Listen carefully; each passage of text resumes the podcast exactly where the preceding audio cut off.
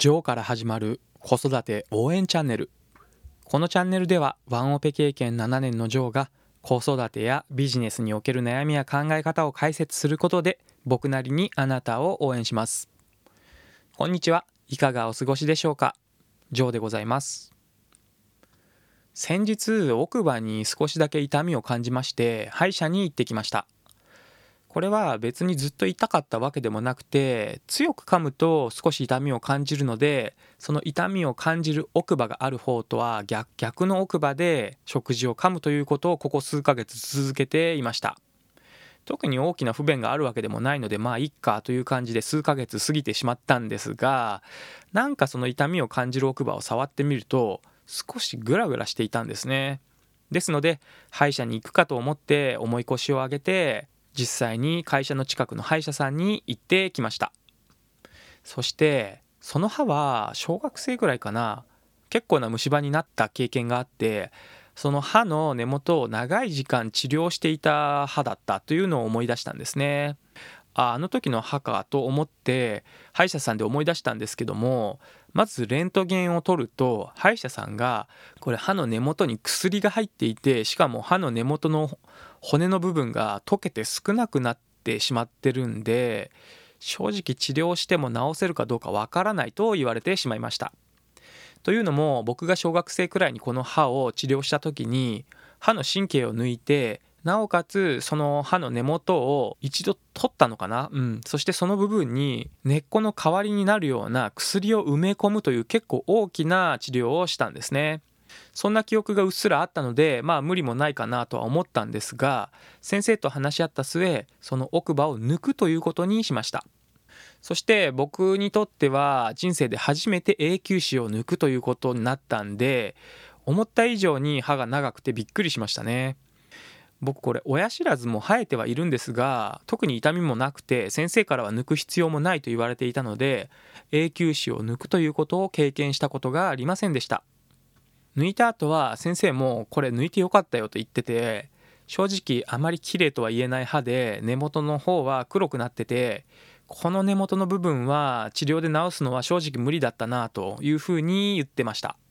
そしてその歯を抜いた部分の歯茎を閉じるように糸で縫ってくれたんですが結構な血も出て僕にとっては新しい経験でなんだか新鮮な気持ちになりました。麻酔が切れた後は少し痛みも感じましたが治療することもできないような歯を抜くことができてどちらかというとすっきりしましたね。その抜いた歯の左右の歯は幸いにも問題なくしっかりしているので抜いた部分と合わせてブリッジという治療を続けていく予定でこのブリッジというのは何かというと名前の通りなんですけども橋を架けるとかの橋ですねで抜いた歯の両サイドも合わせて3本分の義歯を作って両サイドの2本分の歯を使って橋を架けるようにして3本分の歯を固定するという方法になるんですね。これまで結構定期的に歯医者には行って虫歯がないかとクリーニングは行っていたのでどちらかというと歯は大切にしてきた方だと思いますしメンテナンスはしていたのですがこのような治療が必要になるということを考えるとなんだか僕も年を取ってきたなと感じてしまいました。僕の中では歯というのは結構優先度が高くてこの自分の歯で食事をするというのは健康に直結していると考えているんですね。また体の力を入れる時にも噛み合わせがいいと歯を噛みしめることができて力も入りますし歯が悪くなると体の至る所に影響が出てきてしまうというのを聞いたことがあったのでこの歯を大切にするということは意識していました。また娘にも歯を大切にするように言っていますし定期的にフッ素のコーティングを塗るということを歯医者で行っています。